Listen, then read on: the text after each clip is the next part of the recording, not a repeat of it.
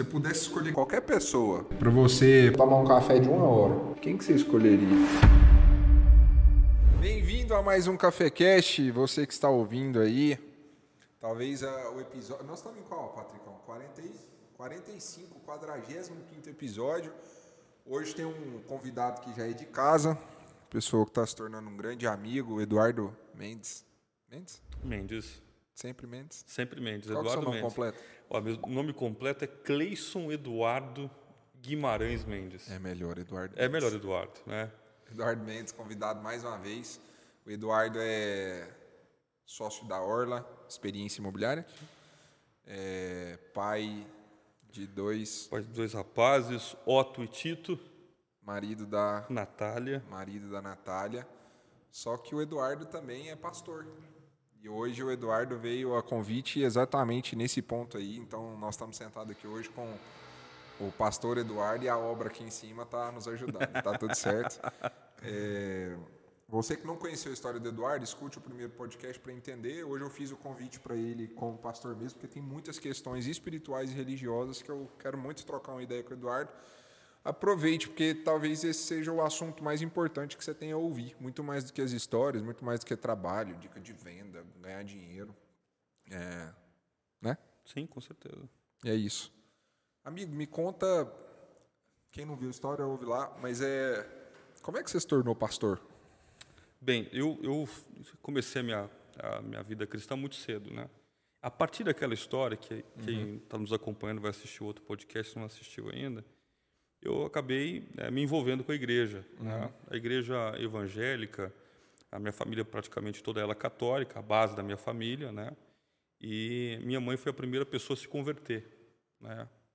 Então ela foi no encontro, G12, não sei se é da época do G12. Eu ouviu falar do G12? Era o grupo dos 12, né? 12 que formavam 12, vou simplificar o processo, era mais ou menos isso, né?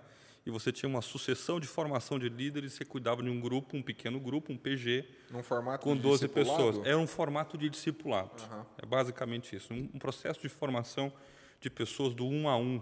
Né? E aí você tinha que arrebanhar 12 pessoas, etc. Minha mãe, ela participou né, do G12, foi no encontro. Então, foi, lá, foi a primeira pessoa que levou eh, Jesus de uma forma muito simples lá para casa. Uma forma que a gente até então não tinha conhecimento ou acesso. Né? E a gente começou a ir para a igreja. Eu fui para a igreja com 10 anos de idade, né, para a igreja evangélica. E eu me batizei no dia 19 de novembro do ano de 2000. Eu me batizei. E a partir de lá, nunca mais me desvencilhei eh, do contexto da igreja. Né? Sempre estive na igreja. Com 14 anos, me tornei lá obreiro, né? com 13 para 14 anos. E comecei a liderar as células, né? que era um processo muito natural. Tem muitas igrejas tradicionais que têm células, esse trabalho né, de, de formação de pessoas ali próximo, de acompanhamento, etc. Isso funciona muito bem nos dias de hoje também. E lá atrás não era diferente. E eu me envolvi muito com esse trabalho do dia a dia. Né? Tinha um, um grupo de jovens chamava Resgate Movimento Jovem. Meu primo, ele era líder desse movimento. Né? Ele é um radialista hoje, inclusive está em Goiânia, na, na Bandeirantes, na TRFM, etc. É um escritor, tem cinco livros publicados. É um cara bom de você trazer aqui para poder conversar também, que é o Tiago Mendes.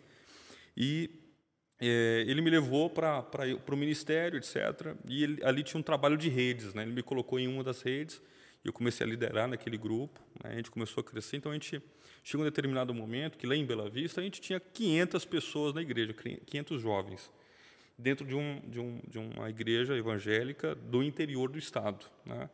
E eu comecei ali. Ele se tornou pastor, ele estudou, etc. Tal, se tornou pastor, levou muita coisa, muita bagagem que eu carrego veio dele próprio.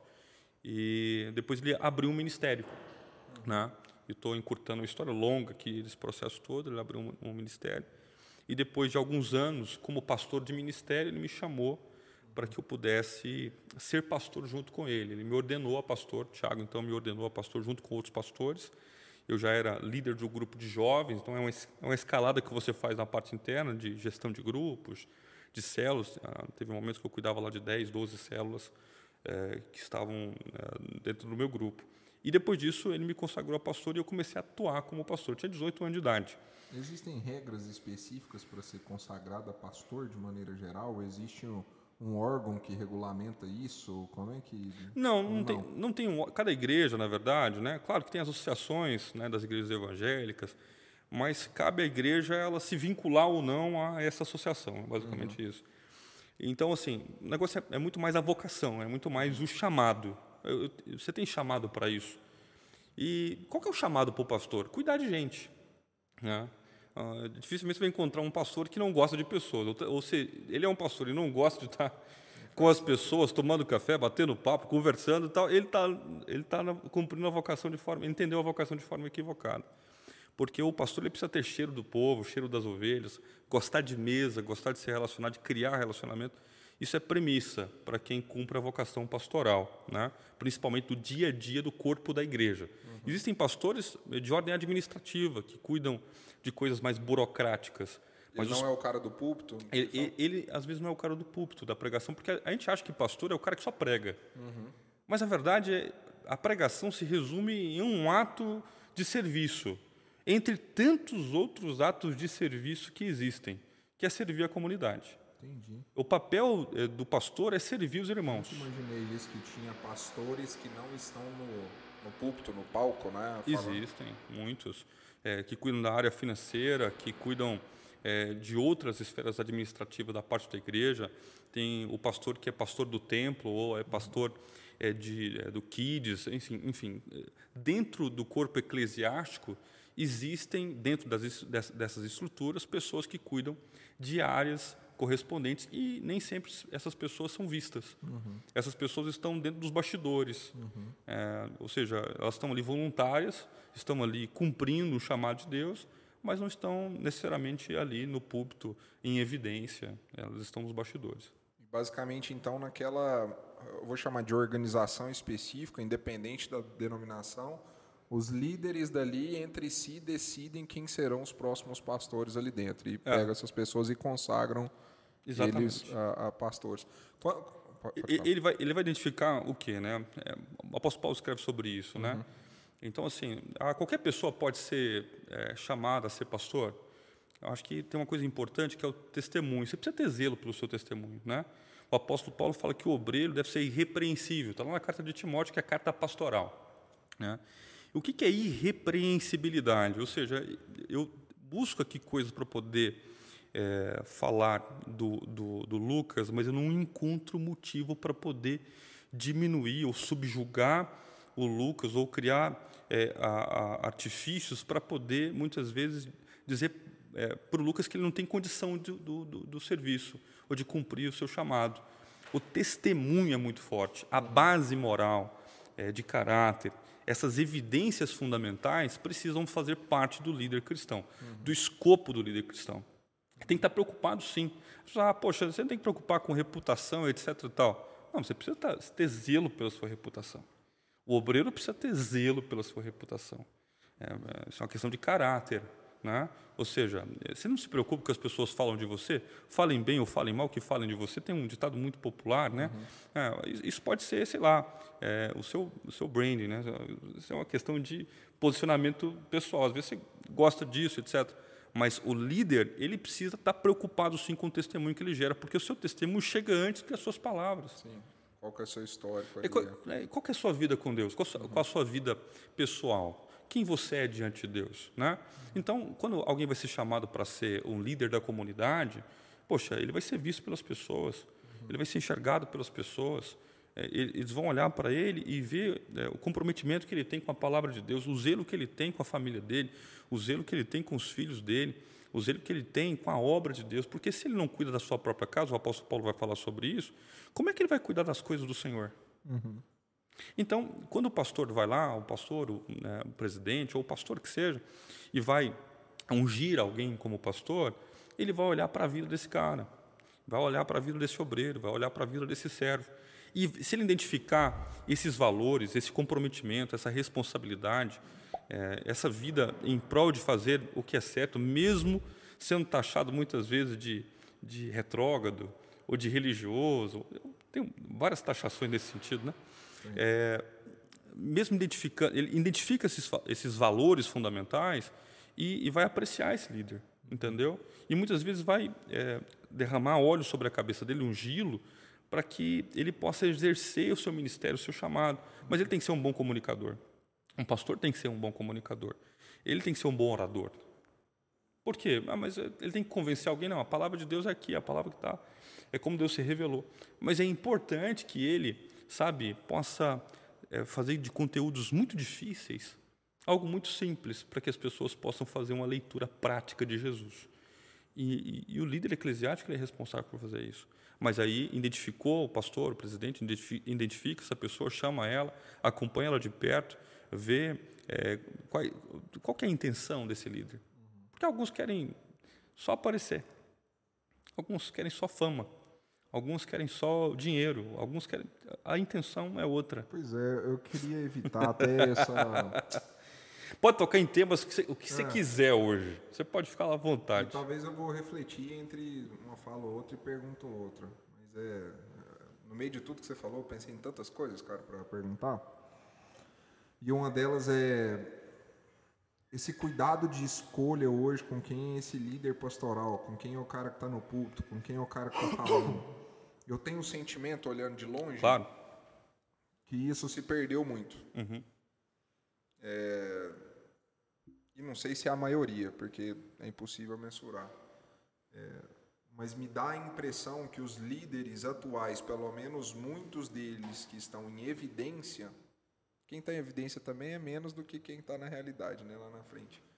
Estão ali muito mais por uma proximidade pessoal de outros líderes, muito mais por uma vaidade, muito mais por uma, é, uma qualidade pessoal do que por um chamado em si.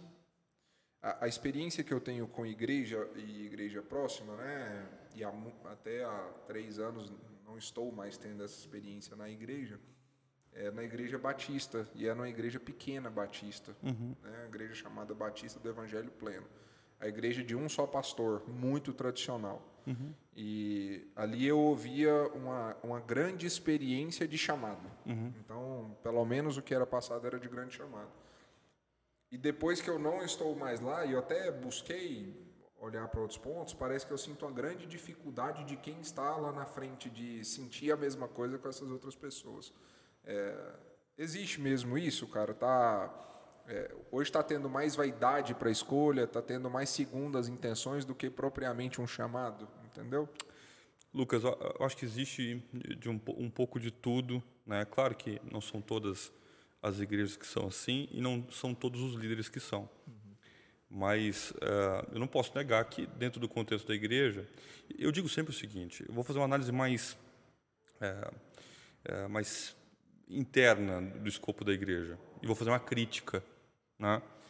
É, e quem vai, vai, me ouvir vai tirar suas próprias conclusões disso, não tem problema. Hoje eu ouvi falar que a verdade sempre magoa um grupo de pessoas. É, né, e, e, mas eu, eu, tenho por mim que quem fala a verdade não precisa se lembrar do que disse. É. Então, ah, tem algo fundamental para mim que a igreja, ao passar dos anos, ela vem sendo implodida por dentro. Né? Eu tenho isso por mim. Porque valores fundamentais vão sendo a dilapidação do sagrado, a não importância é, com princípios fundamentais de ordem cristã, é, de ordem pessoal, de ordem moral, esse nivelamento, é, sabe, esse, ah, eu vou falar, esse rebaixamento de régua moral, muitas vezes, traz um dano é, é, para a igreja de forma assim, é, talvez que não dá para mensurar. Entendeu? Porque tem coisas hoje em dia que são levadas, as pessoas vão para o púlpito, vão lá para cima, e tratam o erro, tratam a falha, como se não, não houvesse mais problema, você não precisasse ter temor mais. Você errou, você limpa a boca e vai embora, está tudo certo. Deus perdoa tudo. Como se não tem uma consequência, como hum. se você não tivesse machucado alguém, como se você não tivesse ferido uma pessoa, como se você não tivesse destratado uma alma humana, como você não tivesse machucado uma pessoa, ou, ou de repente até é, desintegrado é, a imagem, ou desfigurado a imagem da que a pessoa tinha da parte de Deus em você. E está tudo certo. E está tudo certo isso. E errado, não, pô, errar é, é, é inata capacidade humana, então está tudo certo, é limpar a boca e seguir. E os feridos que ficaram, e as pessoas machucadas que ficaram, e as marcas que ficaram, e as decepções. Então, a igreja, ela ela vem mudando muito, sabe? E, e uma leitura é, superficial que ela faz de textos sagrados, porque eu vou lá, pincelo só o que eu quero, dou aquela pincelada, sabe? Uma pincelada. Eu vou lá, vou dar uma pincelada naquilo que eu quero, naquilo que eu acho legal, aquilo que eu acho da moda, aquilo que eu acho moderno, aquilo que eu acho de vanguarda, e aí eu vou lá e prego sobre isso. E aí eu vou é, tendo novas, é, novos entendimentos, uma leitura de teologia diferente. É a teologia da prosperidade, ou a teologia coaching, né? Da superação e aquela coisa toda que vai entrando dentro do contexto da igreja. E o evangelho vivo, da transformação da alma, da vida, que produz um testemunho de fé diferente, isso vai ficando para trás. Essa é a minha crítica contundente ao modelo de igreja atual. Uhum. E eu vou responder a sua pergunta agora. Você acha, Eduardo, que tem muita vaidade nos dias atuais? Eu acho, como sempre achei, que teve muita vaidade. Só que ela só se transformou.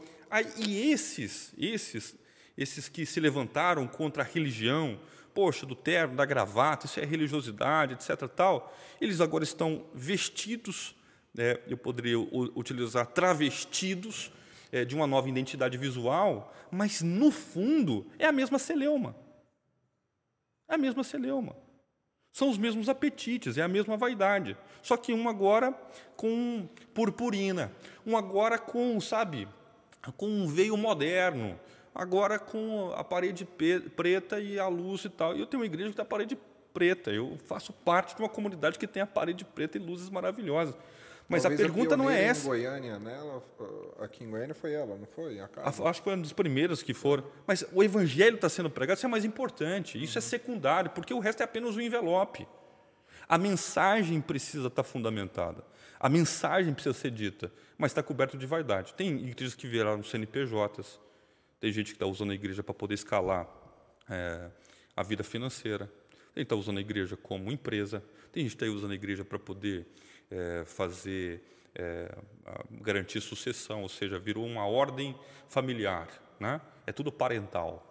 A do pastor presidente ao vice-presidente, é do filho, etc. Tal, tem uma, uma pirâmide hierárquica e ali estão só os parentes. Pois é, isso entra no lance do chamado. É só filho de pastor que tem chamado? Como é que Olha é para você ver que loucura, é... entendeu? E Ó. tem muito filho de pastor que não tem aptidão é, para cumprir cabalmente aquele, aquele chamado. Mas, Eduardo, você está dizendo que esse cara não pode pregar o evangelho? Não, todo, todos nós podemos pregar o evangelho. Eu posso estar conversando com você agora falando de Jesus. E posso estar pregando o Evangelho. Uhum. Posso estar conversando com você sobre o Evangelho. Isso não tem problema nenhum. Agora, uma coisa é eu, eu falar de Jesus, pregar sobre Jesus. Outra coisa é eu ter a vocação pastoral. Essa identificação. Sabe? Essa paixão absoluta pelo outro. Essa empatia pelo irmão que está sofrendo, que está padecendo, que está enfermo, que está machucado. Pelo órfão e pela viúva, irmão. Mas tem muita gente que está usando a comunidade agora para poder é, se valer da, da própria comunidade de fé e dando a ela outro destino, outro propósito, sob a égide de cumprir o chamado de Deus. Essa é a crítica que eu faço. A igreja se modernizou, está mais, tá mais legal, está mais cheia de iluminação, está mais cheia de cores, está cheia de telões, está cheia de um punhado de coisa. Mas muitas vezes a verdade espiritual não está sendo dita.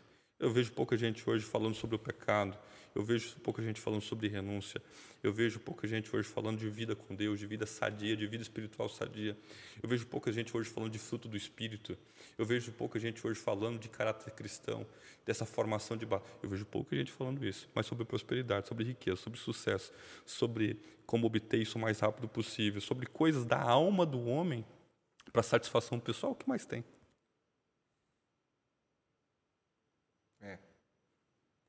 O, o, o, grande choque de realidade que eu vi, cara, é. Pra você. Nossa, tem tanta coisa, cara, no meio do que você falou. Mas é. Eu venho de uma escola onde se falava só disso, do segundo ponto, e não da prosperidade, não da bênção. É, se falava do peso do pecado, da correção do pecado, é, do que você tem a receber se você seguir os princípios e tudo mais do que você tem a perder se você não seguir os princípios. E eu vou em outros lugares e parece que a maioria dos lugares tem é, essa construção espiritual do conforto, que é Deus vai te curar, Deus vai te libertar, Deus vai te abençoar, Deus vai te dar a casa, Deus vai te dar o carro. É, e eu confesso que eu sinto dificuldade nesse segundo discurso. Porque é como se eu olhasse para Deus como um. É, como um cambista. Ó, oh, eu estou vivendo uma vida muito legal aqui, tipo o jovem rico. Eu faço tudo, tô, tá tudo certo. Então, sei lá, eu, eu dizimo, eu sou fiel, eu faço tudo certo, então eu posso ganhar meu carro, eu posso ganhar minha casa. E parece que o, o centro do discurso atual, da maioria dos lugares que eu tenho visto, tem sido esse. E esse discurso que você falou que sente falta, ele está secundário realmente. Está secundário. Você citou o jovem rico. O Jesus está lá com, com, junto com os discípulos, o jovem rico está de se gabando de dizer: Eu cumpro os mandamentos desde pequenininho, é. o meu pai falava sobre isso. Eu lembro, eu vou conjecturar. Ele foi prepotente, é. arrogante, cara? Não, acho que não. Ele só estava dizendo, Senhor, eu já faço essas coisas já. Eu já faço tudo isso. O que o jovem rico está dizendo é, eu já cumpro essas coisas. O que Moisés ordena no Antigo Testamento, de honrar pai e mãe, de guardar os mandamentos, o decálogo, as dez leis, estão inscritas no meu coração. A tradição, com 613 ordenanças, estão cravadas dentro de mim. O que está querendo dizer isso? Eu cumpro isso. E ele se apoiado também no que ele tinha, no que ele possuía, na sua riqueza, essa volúpia. Porque às vezes a gente fica tão materialista. Isso é um problema de 300 anos para cá, o iluminismo, o materialismo e um punhado de outras coisas. O apego excessivo à matéria, o apego excessivo àquilo que eu tenho, como se o que eu tenho pudesse me validar. Isso pode te validar diante de pessoas, você pode até ganhar uma etiqueta pessoal legal diante de pessoas. Você pode até impressionar as pessoas com aquilo que você tem, mas você não pode comprar Deus. Imagina se Deus vai ficar apertado por mim, Senhor, eu dei o dízimo, devolvi. Ó. E Deus, agora o Senhor precisa me abençoar como se eu pudesse comprar a Deus. O jovem rico chega para Jesus e fala: Eu faço todas essas coisas. É como se ele dissesse: Eu cumpro tudinho, certinho, tá, ó, da caneta Bic até o final da página, todas essas coisas. Aí eu imagino Jesus, Lucas, olhando para ele, com toda a sua riqueza, com toda a sua fama, com toda a sua chiqueza. E ele diz: então faz o seguinte, vai, vende tudo que você tem. Eu está dizendo, vai, se dispõe disso aí. Você está se ancorando nessas coisas. Você está se ancorando naquilo que você possui. Você está se ancorando na sua reputação. Você está se ancorando nessas coisas, mas a sua reputação e o seu apego à matéria não vai te justificar diante de Deus. Aí Jesus diz para ele: tem um começo. E o começo é: renuncia a isso e me segue. Por amor a mim, então renuncia a essas coisas.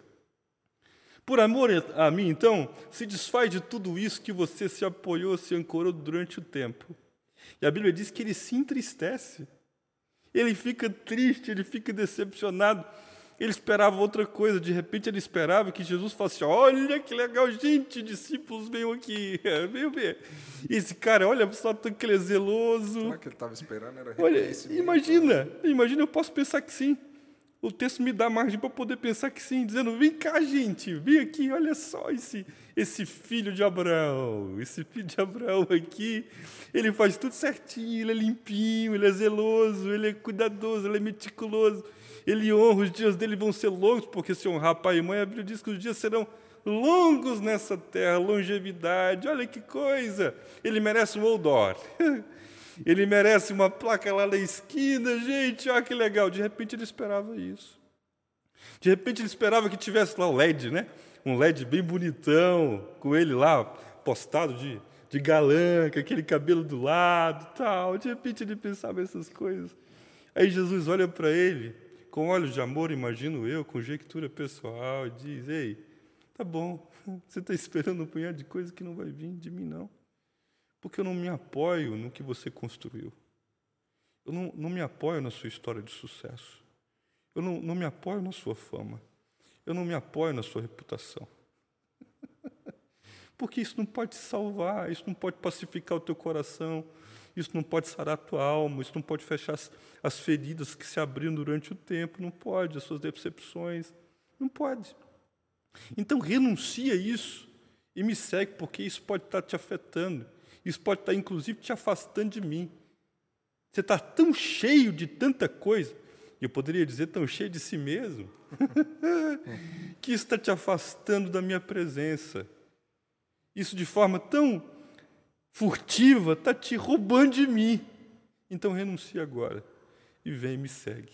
Jesus não chamou ele para a pobreza, chamou ele para andar com ele, andou, chamou ele para viver o propósito, para viver o plano de Deus, para abrir os olhos dele para uma outra realidade, longe da dele, porque então, até então a realidade é material, é aquilo que eu posso ter, vou provar para todos, olha só, eu sou um bom filho, zeloso tal. E aí a gente fica se ancorando. Eu falei de ter bom testemunho, e às vezes a gente se ancora só no bom testemunho, como se ter bom testemunho, obter bom testemunho dos de fora, fosse suficiente também. Não, irmão, eu posso ser limpinho aqui fora, mas dentro de casa ser alguém maldoso, ser alguém impiedoso, ser alguém sem amor, rancoroso, odioso, invejoso, isso não adianta nada diante de Deus. Mesmo que as pessoas de fora me conheçam e achem que está tudo certo, ó, mas na verdade por dentro, ah, no meu coração, desejo mal por, pelo irmão, por alguém. Essas coisas, elas não me justificam diante de Deus, muito embora sejam importantes, mas elas não me qualificam diante de Deus. O que, que me qualifica diante de Deus? Essa é uma boa pergunta. O que, que me qualifica o diante que de Deus? O, o, o, Filho de Deus te qualifica diante de Deus. A Bíblia diz, em primeira, na primeira carta de João, João com mais de 90 anos, isolado, ilha de parte dos velhinhos, velhinho bom. João que era o discípulo mais jovem que andava junto com Jesus. João escreve um negócio maravilhoso no capítulo 2, no verso 1 e 2, ele diz: Meus filhinhos, escrevo, escrevo-vos essas coisas para que não pequeis. Mas, se todavia vocês pecarem, saibam que vocês têm um advogado que está para junto com o Pai, Jesus Cristo, o justo. No verso 2 vai dizer: Ele é. Artigo definido. Ele é a propiciação pelos nossos pecados. E não tão somente pelos nossos pecados, mas de todo mundo. O que é propiciação? Propiciação, o termo vem de propiciatório. Era a tampa da arca da aliança, onde o sacerdote vinha, aspergia o sangue, derramava o sangue do cordeiro, para pagar pelo pecado do povo que tinha cometido na, na comunidade. No Antigo Testamento era assim. O sacerdote tinha um papel importante de intermediar a relação de Deus entre os homens. No Novo Testamento, não tem a figura do sacerdote, porque Jesus é o sumo sacerdote, como diz Hebreus, da ordem de Melquisedeque, Melquisedeque. Mel está falando de rei, Sedeque de justiça, de Sedacá, é fazer justiça. O rei da justiça, o sumo sacerdote perfeito. Ele propiciou a mim e a você pelo sangue dele, aspergido, derramado na cruz do Calvário. E assim eu fui considerado justo diante de Deus. Ou seja, eu não sou justo pelo meu mérito. Eu não fui considerado justo diante de Deus com base nas coisas que eu fiz, no meu currículo. Currículo, é que é currículo vitae? É assim é. que fala. No é. meu currículo, ó, pós-graduou, formou, olha só que coisa boa. Ó, doou cesta básica, que bom, tá aqui e tal. Essas coisas são importantes mas não são as fundamentais. O que, que me justifica a fé no Filho de Deus, no Cristo de Deus? Porque Ele é a propiciação. Propiciação significa troca de lugar. Ele é o advogado que está para junto com o Pai. Jesus Cristo justo. Ele é a propiciação. Ou seja, ele levou a culpa que era minha, era sua. Ele está pago. Se antes um animal inocente tinha que pagar por um culpado no Antigo Testamento, era assim. Sacrificava o animal, matava o animal que era sem defeito, tinha que ser sem defeito. Era um puro, um santo morrendo por quem? Por um culpado. Mas o sumo sacerdote era pecador, o povo era pecador e o povo continuava pecando, que não aperfeiçoava ninguém. Aí Deus enviou o seu filho, aprovou o seu filho. Em Filipenses vai dizer que ele tomou forma humana de servo, igual a mim, você. Mas sem pecado, como ovelha muda, foi o matador para morrer no meu lugar e no teu lugar, levando a nossa culpa. E aquilo que muitas vezes traria a nossa morte, Jesus converteu isso em salvação plena. Porque a Bíblia diz que o salário do pecado é a morte, mas o dom gratuito de Deus é a vida eterna. E onde eu obtenho a vida eterna? No Filho de Deus, quando eu creio. E o fato de eu crer no Filho faz o seguinte: ele troca de lugar comigo. Trocou de lugar. Propiciação. Troca de lugar. Advogado. Pensa comigo, advogado que está para com, junto com o pai. O advogado, depois de se ler o texto, está com A maiúsculo. Jesus Cristo podia ser o promotor, ele podia ser o juiz, mas decidiu ser o advogado. O que justifica. Olha só que doido, doido. Eu vou dizer mais: esse advogado só pode defender culpado. É. Só É pode um defender. criminalista, né? Ele só pode defender gente culpada. Ah, não, eu sou inocente. Jesus não pode defender você. A Bíblia diz que ele não veio para os sãos, ele veio para os enfermos da casa de Israel. Ou seja, é só para os doentes, só para os enfermos, só para culpados. E um advogado que troca de lugar com você. Ele falou assim: Eu sei que você é culpado, mas deixa que eu resolvo. A Bíblia diz que ele bebeu o cálice da ira de Deus. Porque Deus é 100% justo. Ou seja, ele não poderia deixar o pecado impune. Alguém tinha que morrer. E era apenas por derramamento de sangue que poderia haver a justificação. O Antigo Testamento era feito com De animais. acordo com a lei, De inclusive. acordo com a lei. No Novo Ele Testamento, de Jesus cumpre a lei. Está lá, Hebreus capítulo Ele fez 9. de acordo com a lei.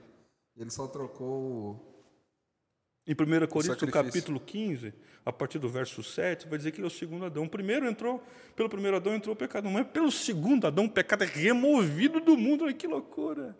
O Cristo de Deus, o Messias de Deus.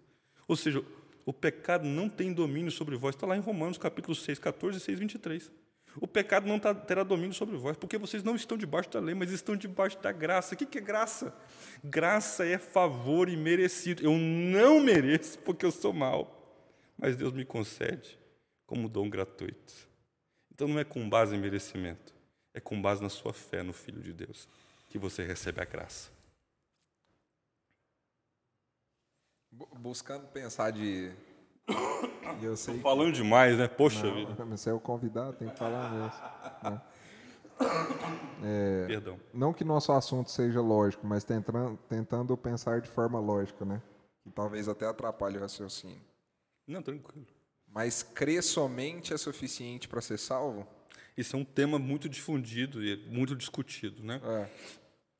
Mas crer é fator fundamental, independente da linha que você siga. Porque o crer é, é- é ter fé, né? Fé, fé no Filho de Deus, É, e, e na sua morte e na sua ressurreição. talvez, eu não sei se foi hoje ou ontem, por coincidência ou não, eu lendo a Bíblia, é, eu, não, eu sou muito ruim em que capítulo, em que, enfim.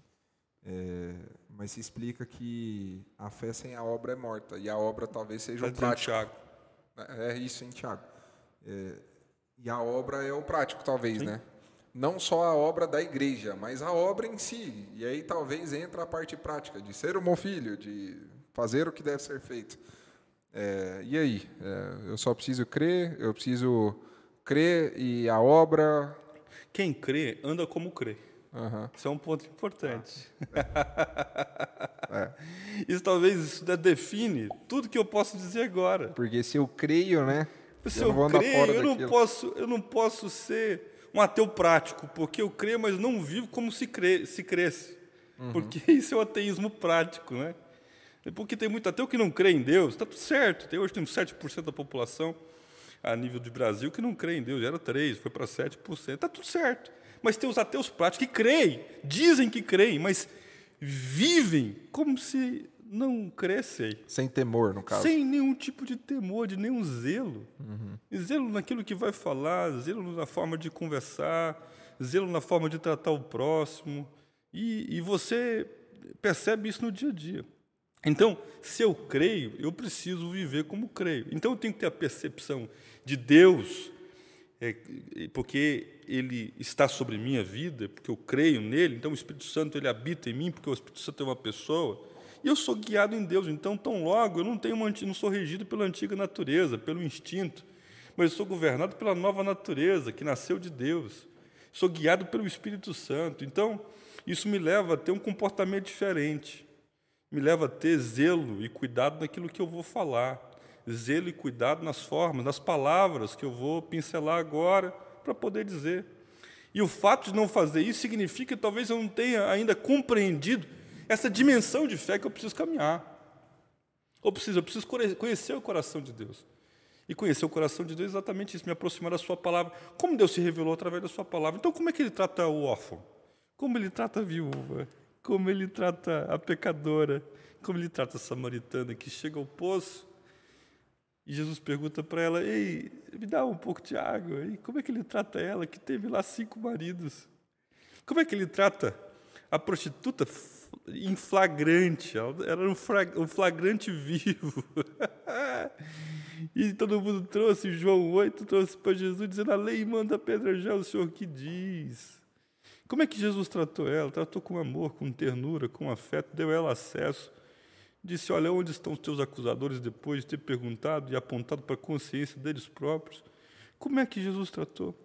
Eu já vi uma, uma análise sobre essa passagem que, que, que Jesus, nesse momento, ele está escrevendo, né? Escrevendo no chão. É, e pelo menos na palavra eu nunca vi falar o que ele escrevia, não, né? Não tem. Mas falam, eu já vi gente falar que nesse momento ele escrevia o pecado dos acusadores. Tem alguma procedência Nada, nisso? Não tem. Isso é tudo conjectura, tudo é, informação. Tudo achismo. É, é tudo achismo, né? Porque precisa arrumar algo. E a Bíblia não dá nem espaço para que você possa fazer esse tipo de análise é, de texto, porque o texto não vai dizer, o texto é aquilo que diz. A gente fica É. tentando inventar o que a Bíblia diz, ela está dizendo só isso. Né? Uhum. O que, que Jesus pode ter- ter dito? Ele pode ter dito um punhado de coisas, ele tem escrito um punhado de coisas.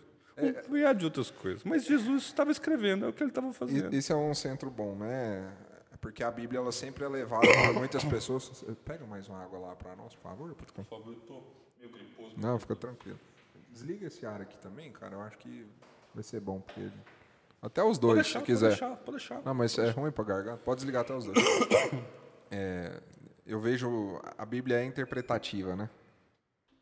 Pelo menos fazem isso, né? Não é para ser. A palavra é a mesma desde Sim. sempre. E eu vejo a galera. É, quer? Quer mais café? Quero. Vou aproveitar sua boa vontade. E a galera quer sempre interpretativo, interpretativo. E eu já ouvi isso mais de uma vez, né? Não, obrigado. Relacionado à questão financeira e dinheiro, é... para mim a passagem é muito clara, né? Cara, vai ser mais difícil para o rico entrar no céu do que para o pobre. Para mim é muito claro isso. Porque da fenda da agulha, né? Do, Sim. dali e tudo mais. Aí o pessoal, não, mas não é bem a agulha, né? Porque na época não tinha agulha, é a agulha do camelo passar por baixo. É, é. O cerne da mensagem é o mesmo, né, cara? É o É, é O basicamente princípio é o mesmo. princípio é o mesmo, né? O princípio é o mesmo. Não existe essa de. Porque eu acho que está muito conectado, inclusive, essa questão da teologia da prosperidade, é de que é tão difícil para o rico quanto para o pobre entrar no reino do céu. E não, a palavra é clara em dizer que é mais difícil para o rico. É certo? Ou estou enganado? Não, aí está uma, uma coisa importante, que é, não é porque é mais difícil para o rico entrar no reino dos céus. Agora, Jesus vai dizer para isso, olha, é mais difícil, etc, tal, por um motivo pelo qual. Valeu. Porque o amor excessivo ao dinheiro, porque a vida confortável, ao luxo, aos outros deuses que eu vou edificando para mim mesmo, isso vai competir com aquilo que muitas vezes eu deveria seguir. Fica mais difícil renunciar quando você tem uma vida glamurosa, cheia de riquezas, cheia de prazeres.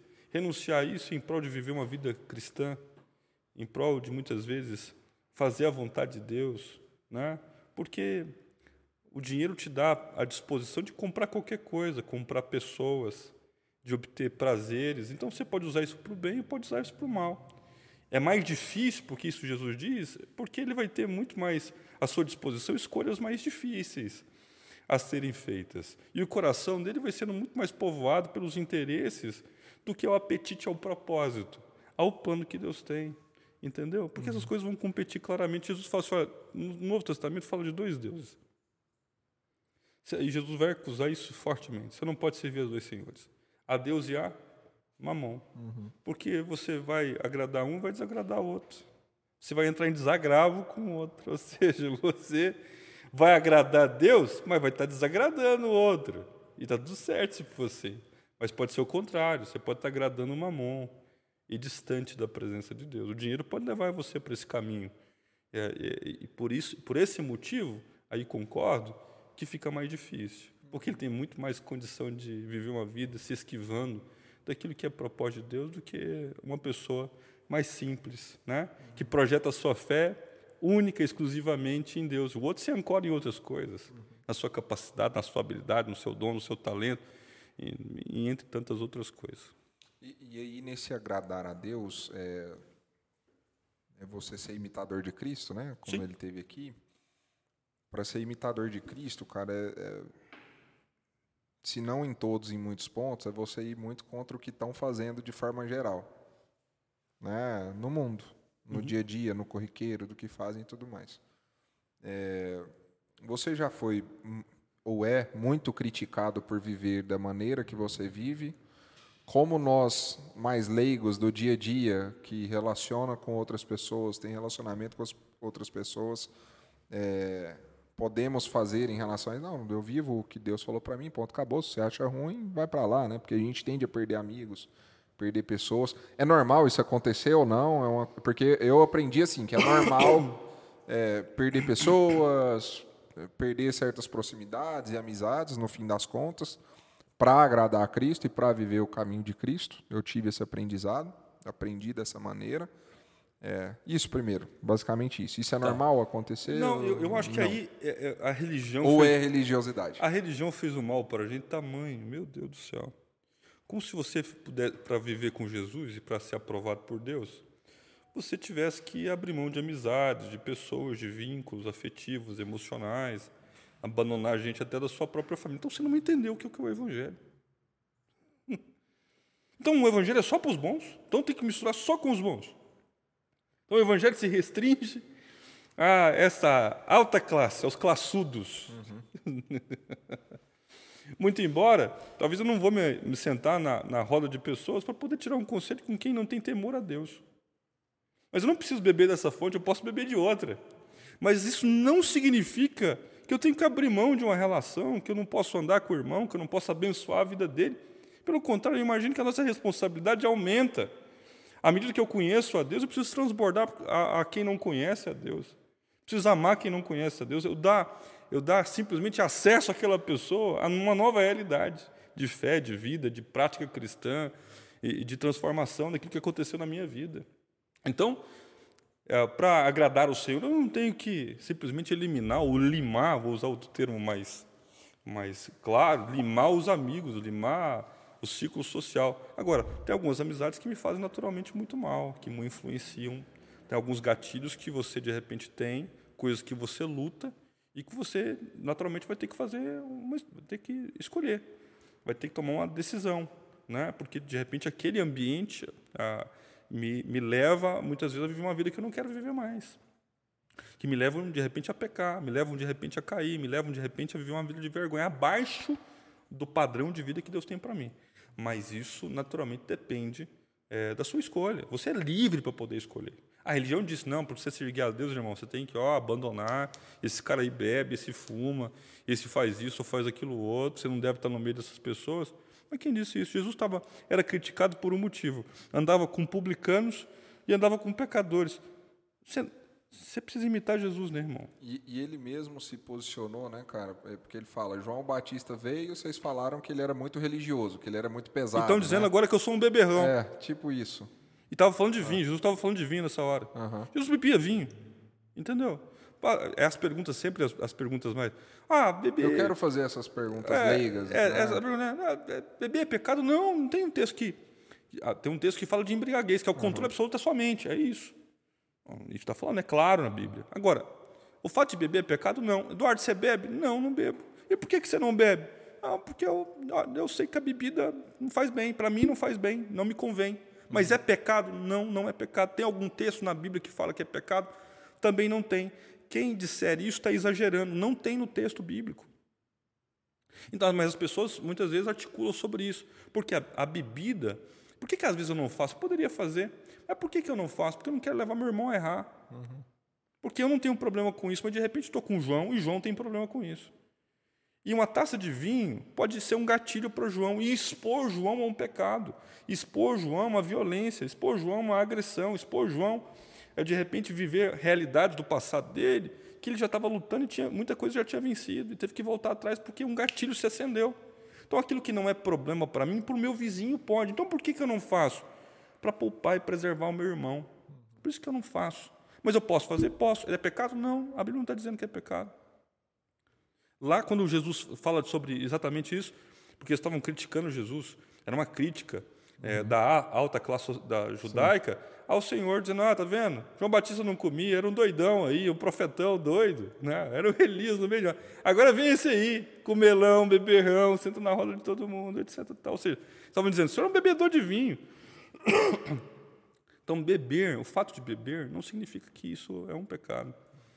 É, em algumas é, igrejas, principalmente fora do país, as pessoas lá, meu irmão, têm por costume a bebida. Bebem né? entre si, inclusive. Bebem né? entre si. Né? Esses pequenos igreja, grupos. Cara, queria, esses acho... pequenos grupos lá fora, a metodista, uhum. entre, até a presbiteriana mesmo, né? são igrejas tradicionais, mas nos pequenos grupos eles têm lá um chopp, cerveja e tal. É, Eduardo, você acha isso legal? Não, eu não, eu não faria, mas os irmãos fazem. E, mas isso é pecado? Não, não pode dizer que é pecado. Entendeu? Agora cabe da consciência. O que é, que é o meu limite? Algumas coisas não me são convenientes. E eu tenho liberdade para dizer, não quero isso para mim. Todas as coisas me são lícitas. Mas nem né? todas elas me é. convêm, não me deixarei convencer por nenhuma delas. Eu preciso, então, escolher. Uhum. Há uma questão determinante aqui, importante. Por exemplo, a bebida lá em casa foi muito mal. Meu pai bebeu, eu já contei essa história, Sim. bebeu 25 anos. Olha que mal danado, que estrago danado eu fiz a bebida. Então não vou beber. Uhum. Acabou.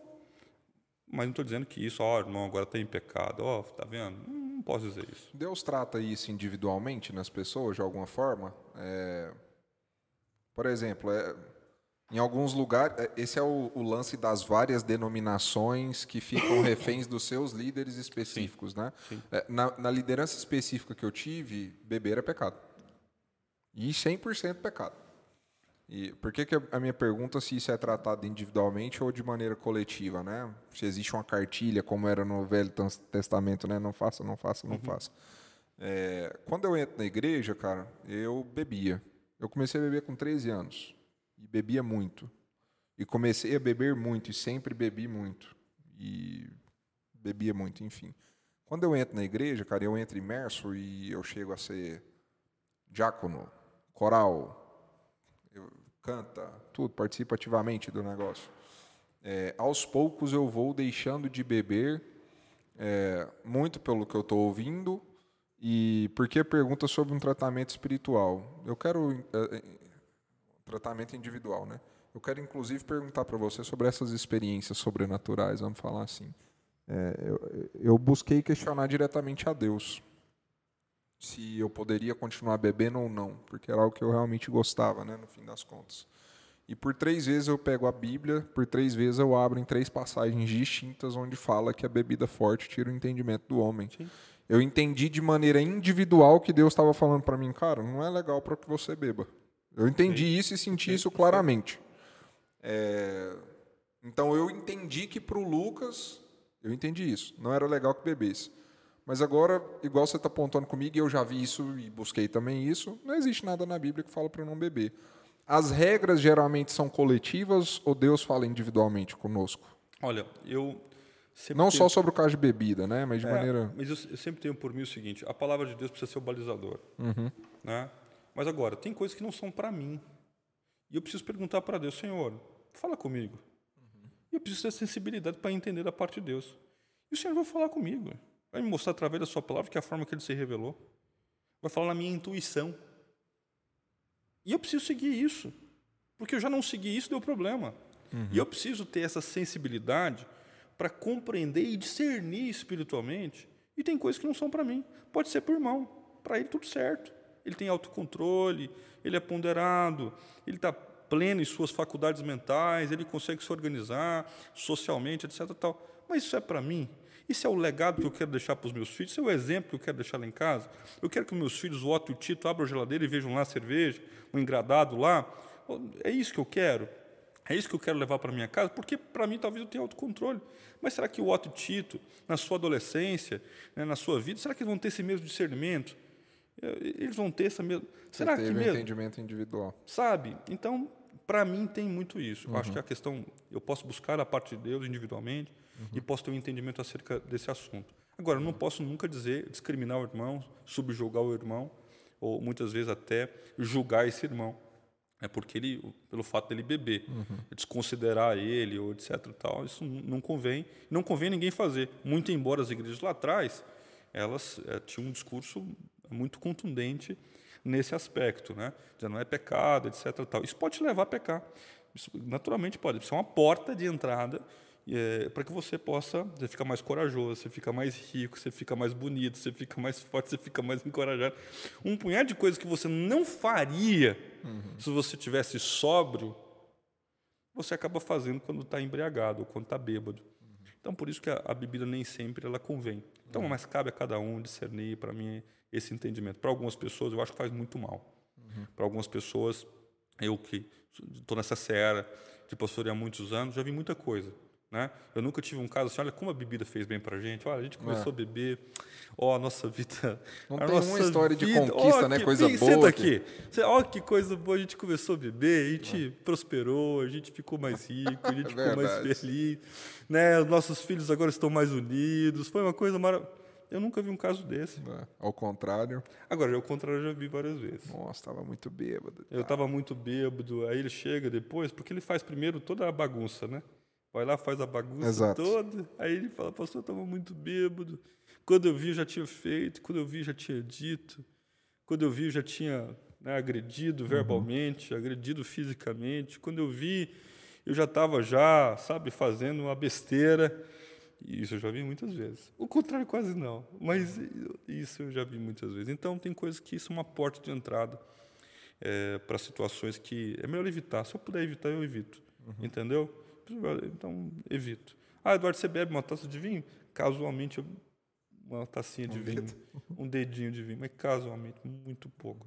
Eu praticamente não, não tenho esse apetite, é, e, mas tem gente que tem, está tudo certo. Aí cada um vai escolher o que é melhor para si. É, qual, qual, que é a linha tênue, cara? É, porque a religiosidade ela é condenada na palavra, inclusive, né? Condenada não, ela fala que a religiosidade não salva, na verdade, né? Porque é. as pessoas acreditavam que a religiosidade ela salvaria, né? E Jesus vem e fala que não. É, mas qual que é essa linha tênue da gente ser religioso e viver espiritualmente próximo a Deus, cara? Porque parece que as duas coisas não andam juntas.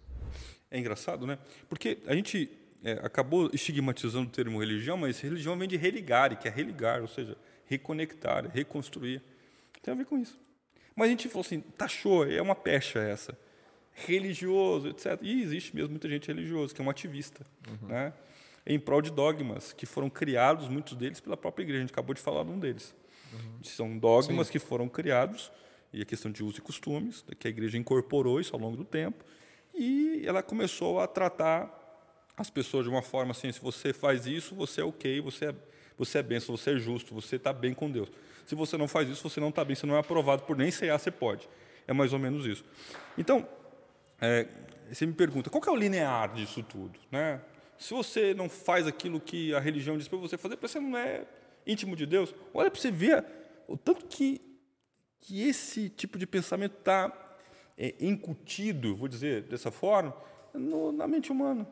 Peraí, você precisa, você precisa só crer no Filho de Deus, irmão. Você só precisa crer em Jesus. Você não precisa pagar penitência. Você não precisa, ah, mas eu preciso jejuar 300 vezes para poder. Não, irmão, você não precisa jejuar. Você não precisa de nada disso. Muito embora você pode fazê-lo. Mas você não precisa. Não, porque aí eu preciso cumprir. Mas quem disse que você precisa? Ah, mas eu, eu posso então fazer tudo errado e eu posso chegar diante de Deus que eu tenho acesso? Tem. Claro que tem. Eu posso pecar agora, posso me arrepender genuinamente que eu vou ter acesso a Deus? Pode. Claro que pode. Mas claro que vai ter uma consequência o seu erro, vai ter, de repente, coisas que você acabou decidindo mal, vão trazer a evidência, situações negativas, você vai ter que lidar com elas. Mas você pode chegar diante de Deus agora. O fato de a você... A consequência é estritamente aqui. Relacionada com o que você está vivendo aqui. E aqui.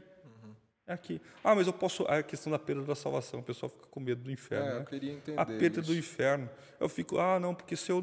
Irmão, você conheceu Jesus, você creu no Filho de Deus, crê. Andou conforme você creu, então pronto, irmão. Novos céus e nova terra vai vir para você. Entendeu? Se você creu no Filho de Deus, andou conforme você creu. E andou, andar conforme eu creio é.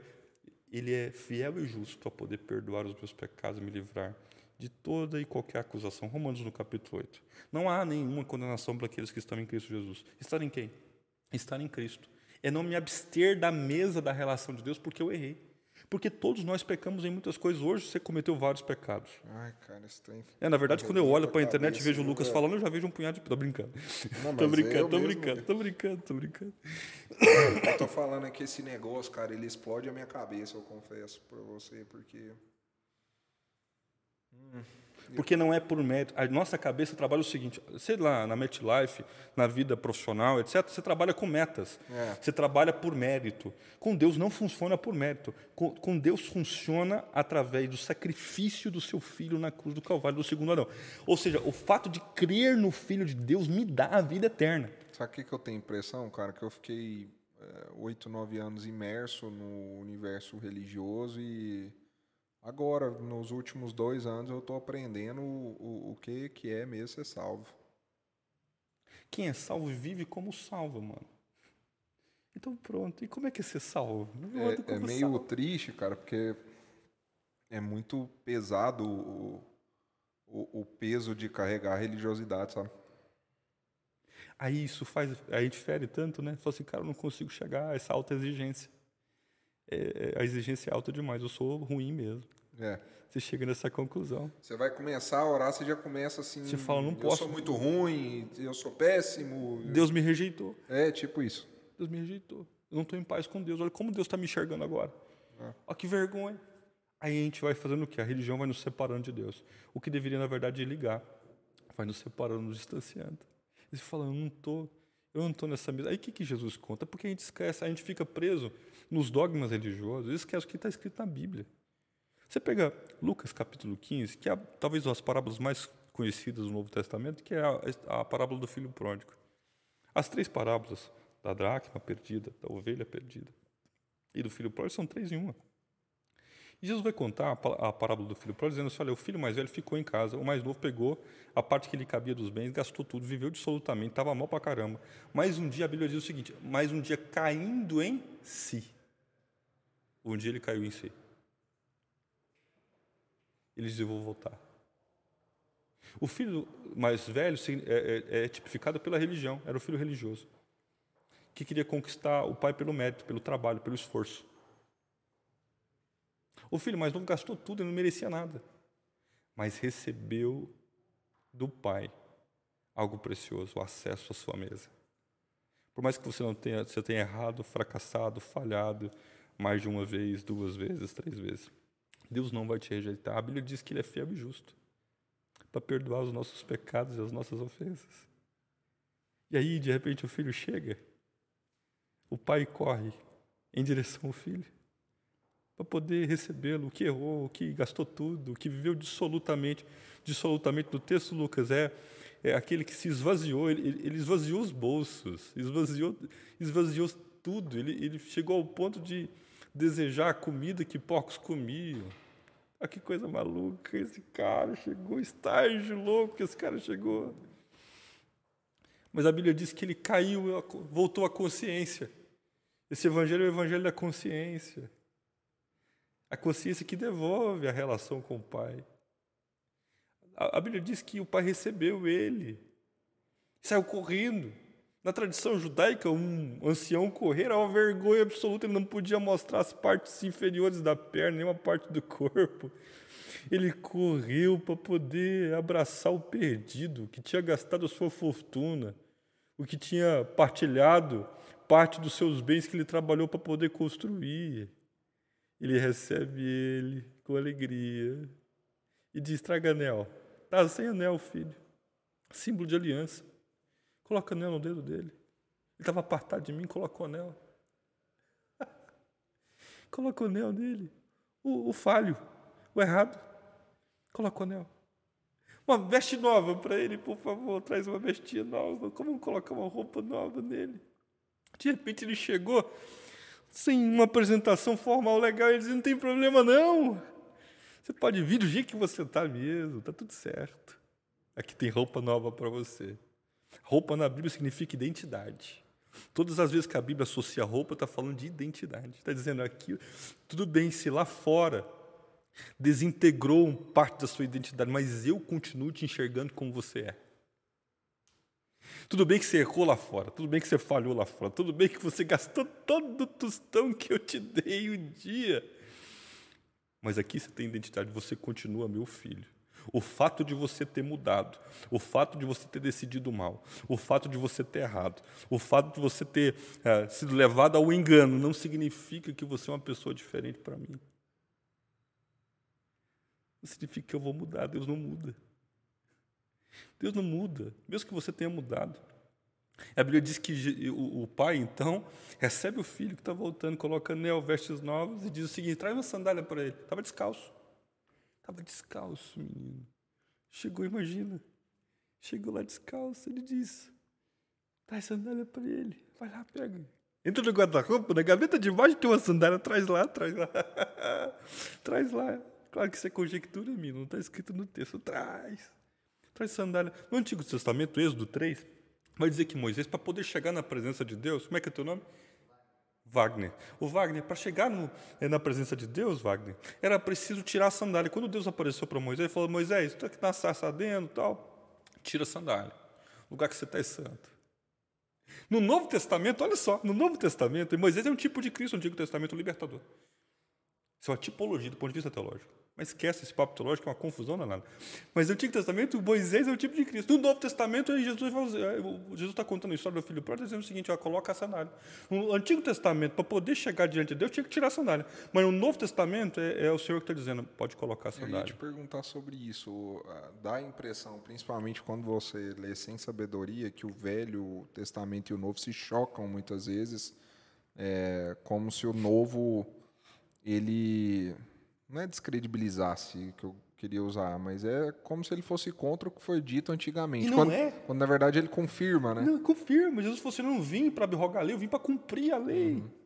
Eu não vim para acrescentar absolutamente nada, eu vim para o cumprimento, o sacrifício está lá, a posição moral está lá, os princípios morais estão lá, os dogmas reais, práticos para a comunidade, para a comunidade de fé, para a igreja, inclusive, com o apóstolo Paulo, estão lá, está tudo lá.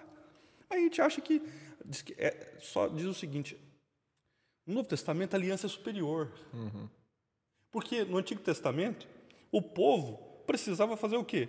Cumprir regras formais, etc., tal, para poder provar a aliança que tinha com Deus. E com a graça, essas regras formais elas ficam em desuso, é tipo isso. Eu não preciso fazer nada para poder chegar a Deus, tá. porque o véu do templo se rasgou. O templo era dividido por é, por lugares, é, sedimentos. Que que é isso? O, o, véu do templo se rasgou. O que, que existia quer dizer um lugar, isso? Existia um lugar que era o Santo dos Santos. Uhum. Esse lugar ficava coberto pelo, por um véu.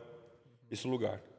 E só o sumo sacerdote podia entrar nesse lugar para espiar o sangue para a comunidade, ao pagar pelo pecado do povo. Só o sumo sacerdote. Ele entrava lá, amarrado numa cordinha, porque se o sumo sacerdote tivesse pecado, ele morria. Tinha que puxar ele com a corda. Ele tinha sininhos assim, ó. Se parasse de fazer barulho, irmão, já foi para o sacerdote. É porque entrou em pecado. Pode, entrou em pecado. Então, no Novo Testamento, Jesus está dizendo o seguinte: olha, o sumo sacerdote é Cristo Jesus. Ele entrou no santo lugar. Ele rasgou esse véu para dizer o seguinte: a arca da aliança ficava lá no, no Santo dos Santos e representava a presença de Deus no Antigo Testamento. No Novo Testamento, ele está dizendo o seguinte: olha, ele rasgou esse véu. Todo mundo agora. Você não precisa ficar no átrio, no pátio, lugar que você tem acesso à presença de Deus. O véu se rasgou de alto a baixo, de cima a baixo, porque a providência de Deus vem de cima para baixo mesmo.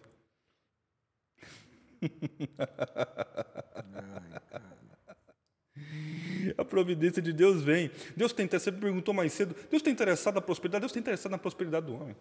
Deus está interessado, crê de Deus em seus profetas e prosperareis. O texto está dizendo o seguinte: Deus quer abençoar o homem.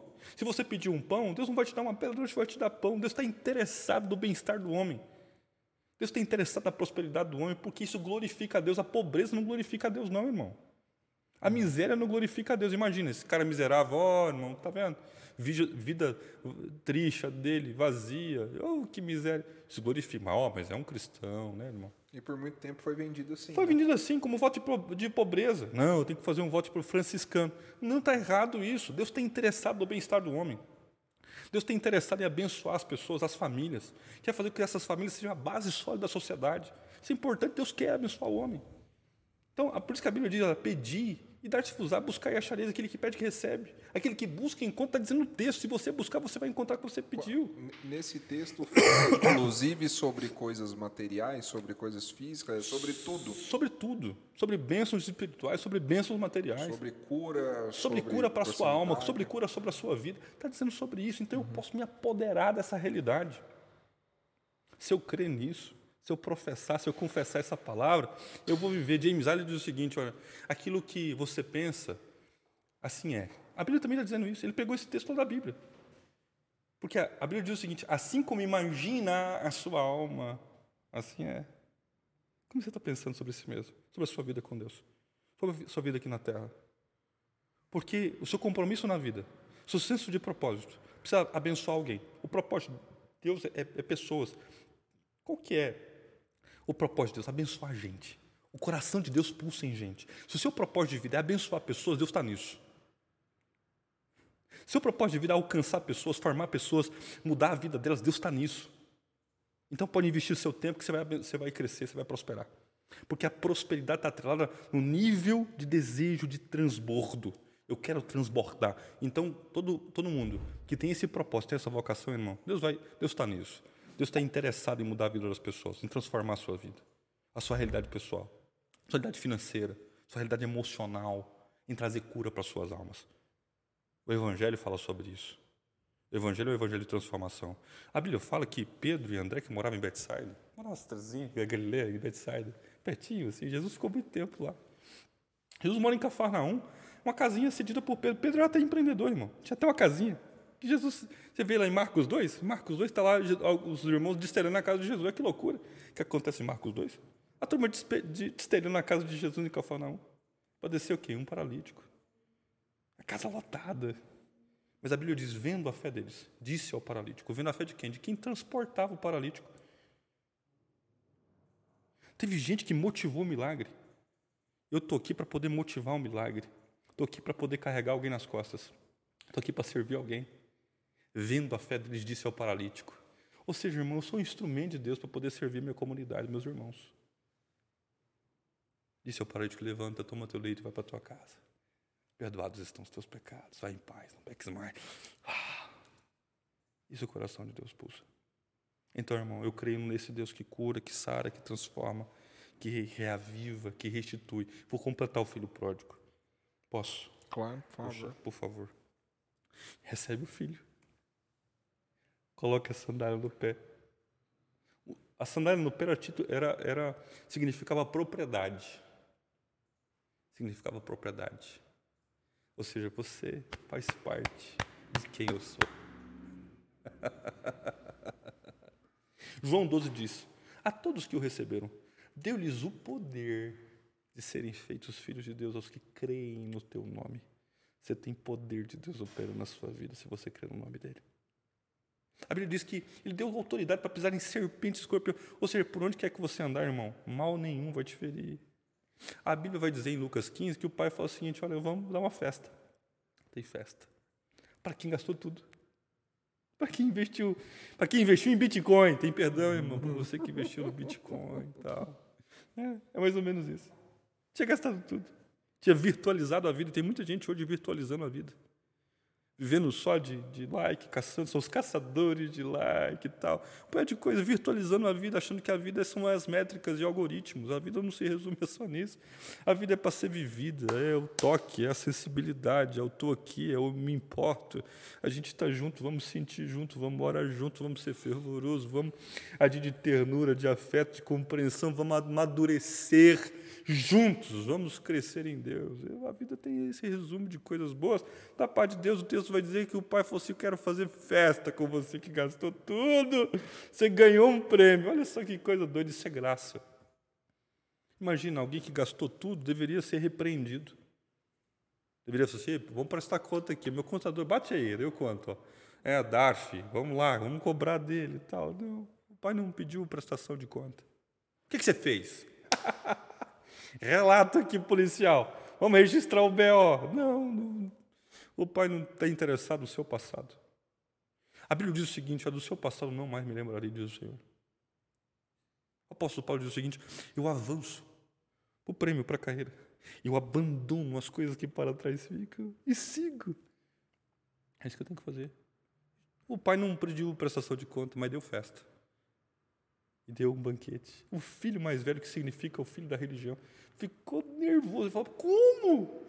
Eu estou aqui, sou dizimista, sou ofertante, eu sirvo da porta da igreja. Ô irmão, boa noite. Eu falo boa noite para os irmãos que chegam, eu falo bom dia também.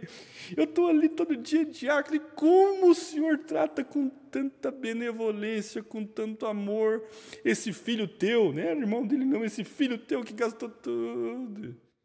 E o pai disse: Você sempre está aqui comigo. Você sempre teve acesso. Mas você achou que eram essas coisas você se apoia no que você fazia. Por isso que você está se ferido, está se inferido. e mesmo aqui perto você está tão distante.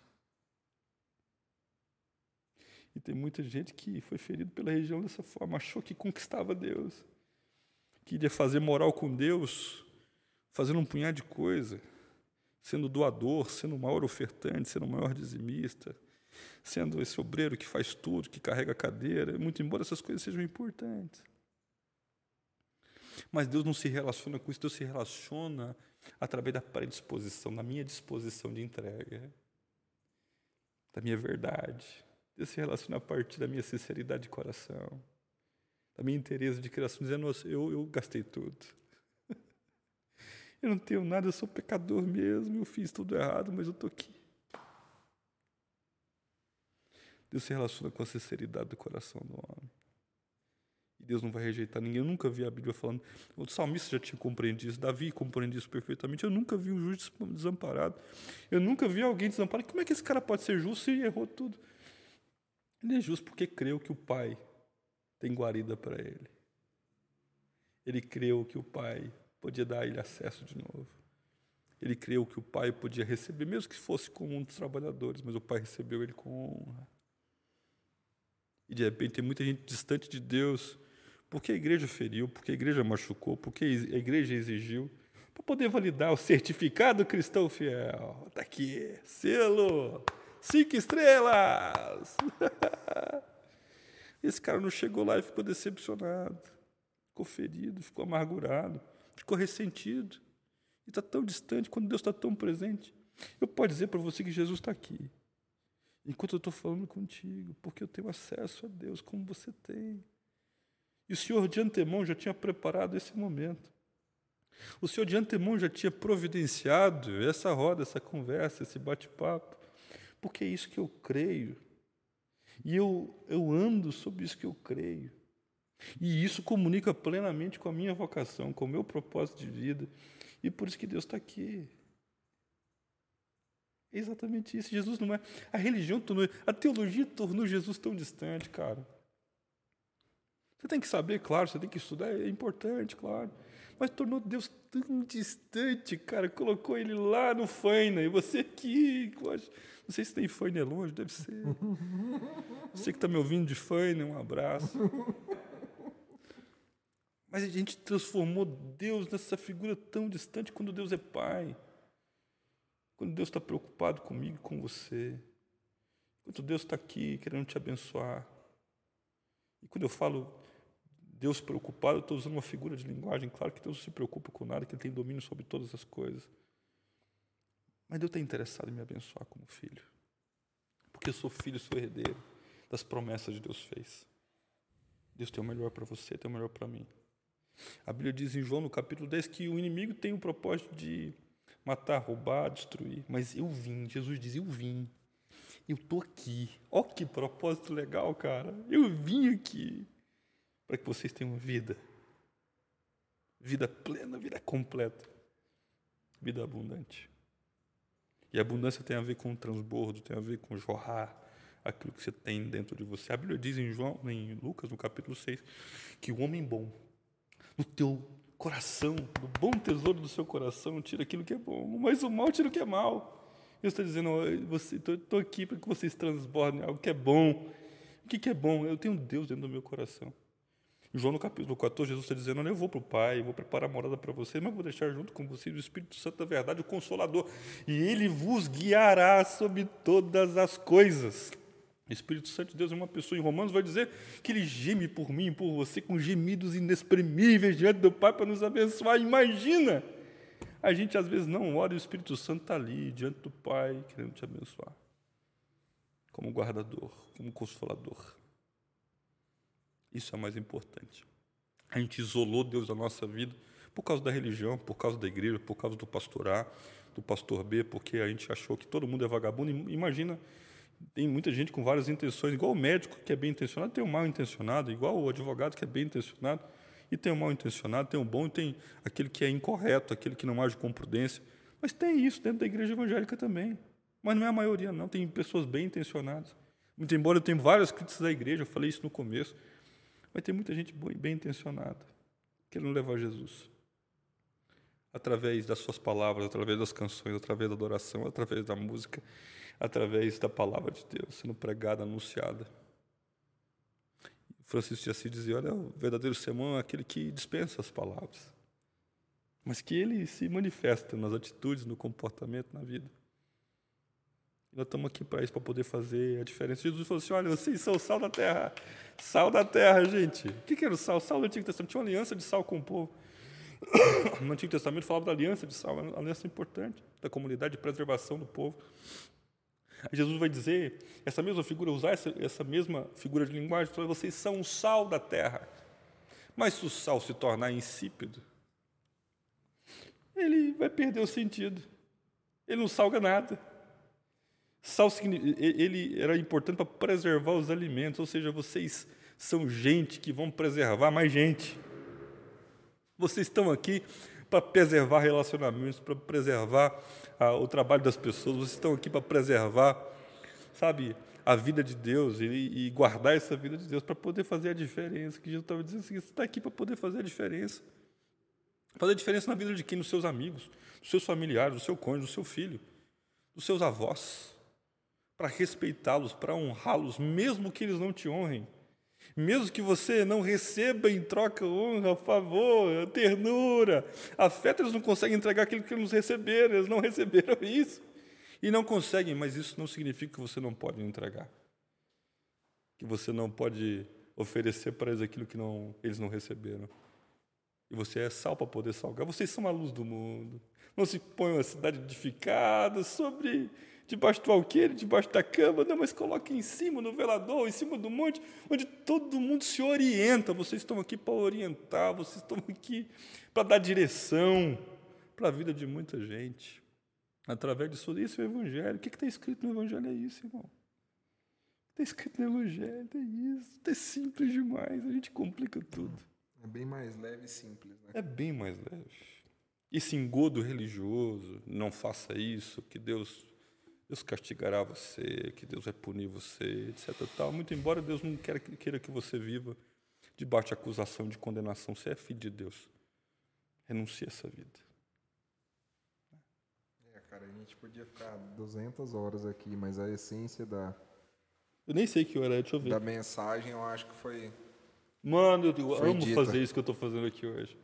Vou fazer uma última pergunta só, claro. pra gente caminhar para finalizar. Eu converso pra caramba, eu tô aqui falando, você nem me interrompe, pô. Você tá doido. Foi convidado para isso. É...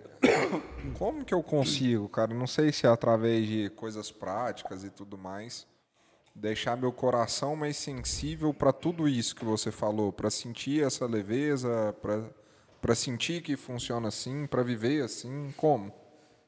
Como deixar meu coração mais sensível diante de Deus? Como é que eu conheço a Deus primeiro? Como é que eu posso conhecer, Senhor? Às vezes a gente faz a leitura de Deus a partir do conhecimento que alguém tem, da experiência de alguém. Mas eu preciso viver a experiência de fé. Falar, Senhor, eu quero ter um encontro real contigo, através da Sua palavra. Eu quero ter um encontro real com o Senhor. Abra os meus olhos espirituais para que eu possa ver, para que eu possa te ver em cada uma dessas, dessas palavras que estão sendo ditas nesse texto. Abre os meus ouvidos para poder ouvir o que o Senhor quer falar ao meu coração.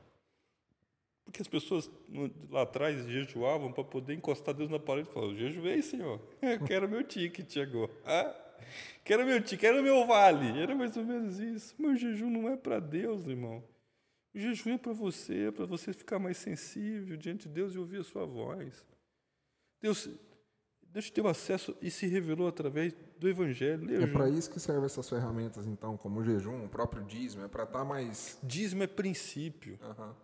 Se você me perguntar no Novo Testamento, você, pastor, mas peraí. No Testamento fala sobre. Não, não fala sobre dízimo. Não tem sobre dízimo no Novo Testamento. Mas você dizima, eu sou dizimante. E por que você dizima? Porque é um princípio, eu creio.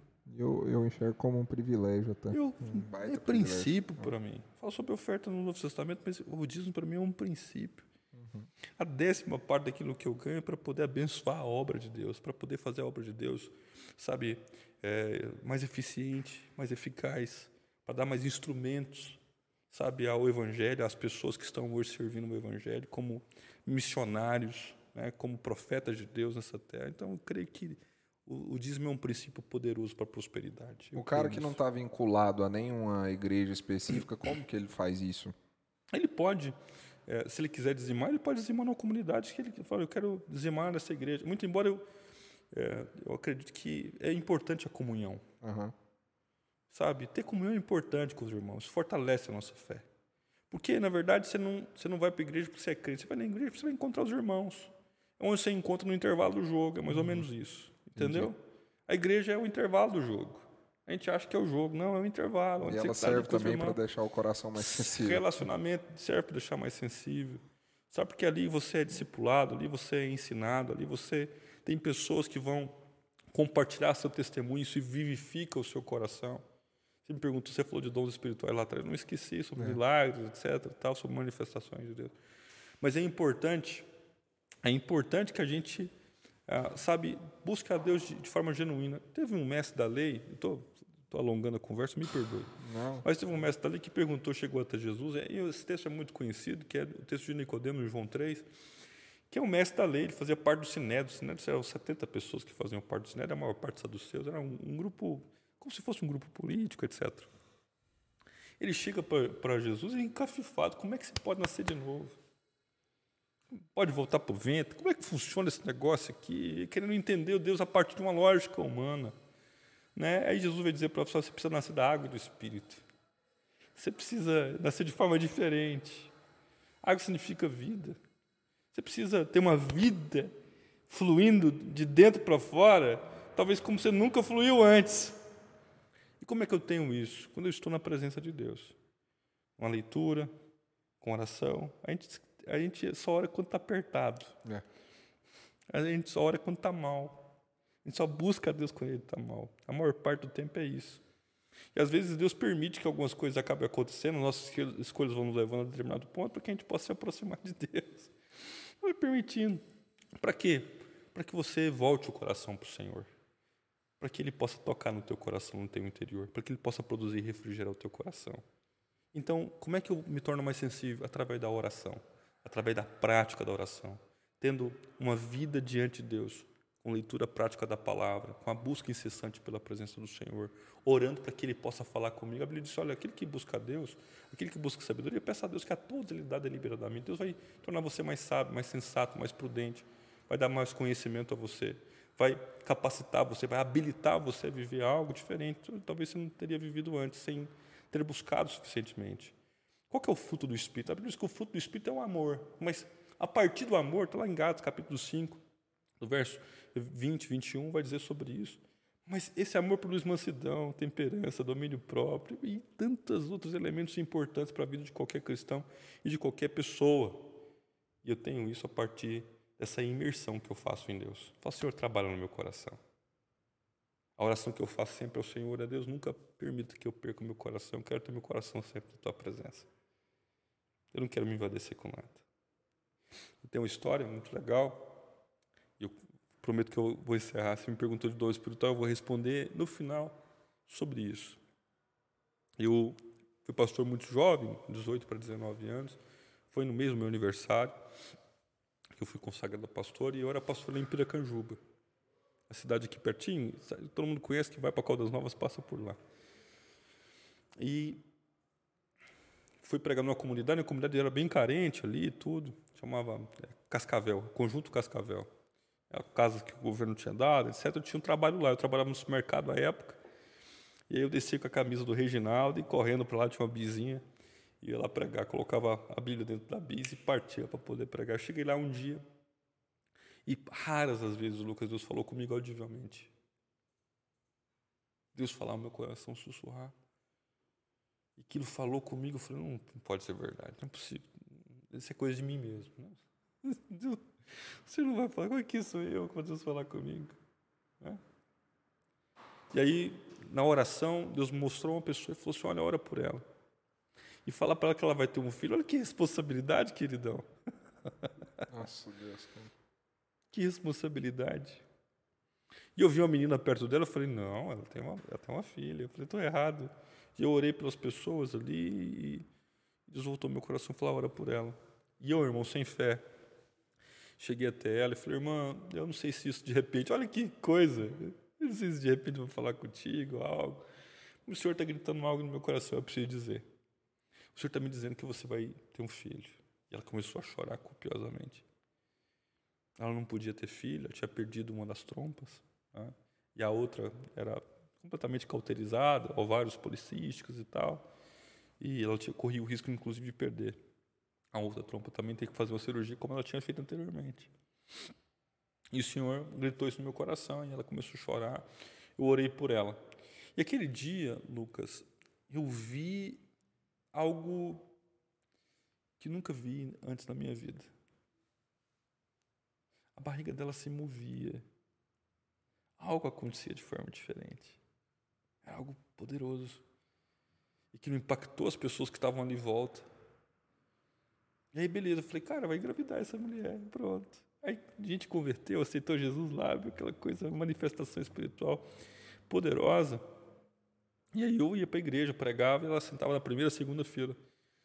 Primeiro mês nada, segundo mês nada, terceiro mês nada, quase um ano nada, engravidar. E eu já estava, cara, assim, aflito, porque ela sentava na primeira, segunda cadeira. E eu falei, caramba, era coisa do meu coração mesmo. Mudei para Goiânia, vim para cá. E ela falou assim: não, pastor, eu, mas fulano, vamos juntos. E vieram para Goiânia também. Imagina só. Tá brincando. Vieram para Goiânia também, chegaram aqui em Goiânia e tal, e faziam parte da igreja, que eu também era pastor aqui. Sentavam no mesmo lugar. E aquilo não aconteceu, eu entrei em Cristo e falei, Senhor, por quê?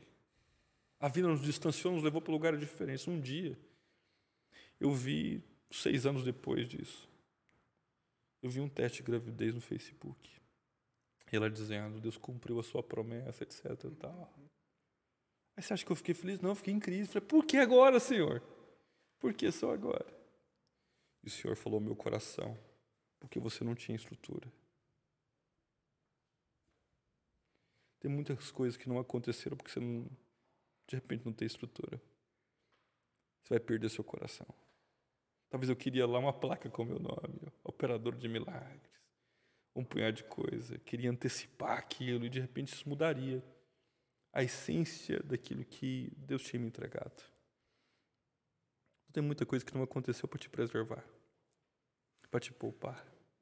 Então por isso só agora. E eu fiquei muito feliz. Outro dia ela foi na Orla, há quase dois anos atrás, no início da Orla. Ela foi lá. E eu pude olhar para o fruto de uma promessa que Deus tinha feito, para o fruto de um milagre. Que Deus pode fazer. Deus fez lá atrás, Deus faz hoje e Deus sempre fará. Coisas que são impossíveis aos homens.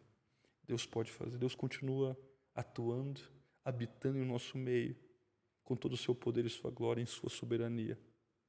Ele pode fazer que homem nenhum pode mudar qualquer situação e pode mudar hoje, pode mudar agora.